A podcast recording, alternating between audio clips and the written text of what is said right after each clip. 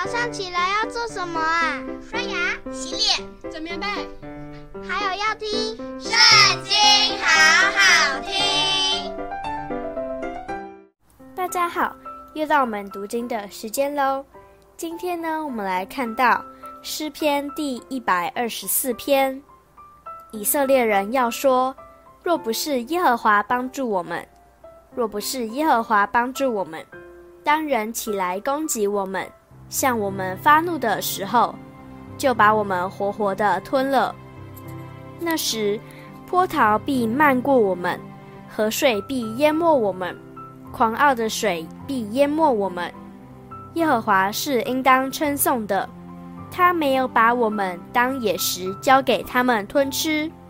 我们好像雀鸟，从捕鸟人的网罗里逃脱，网罗破裂，我们逃脱了。我们的帮助，是在乎倚靠造天地之耶和华的名。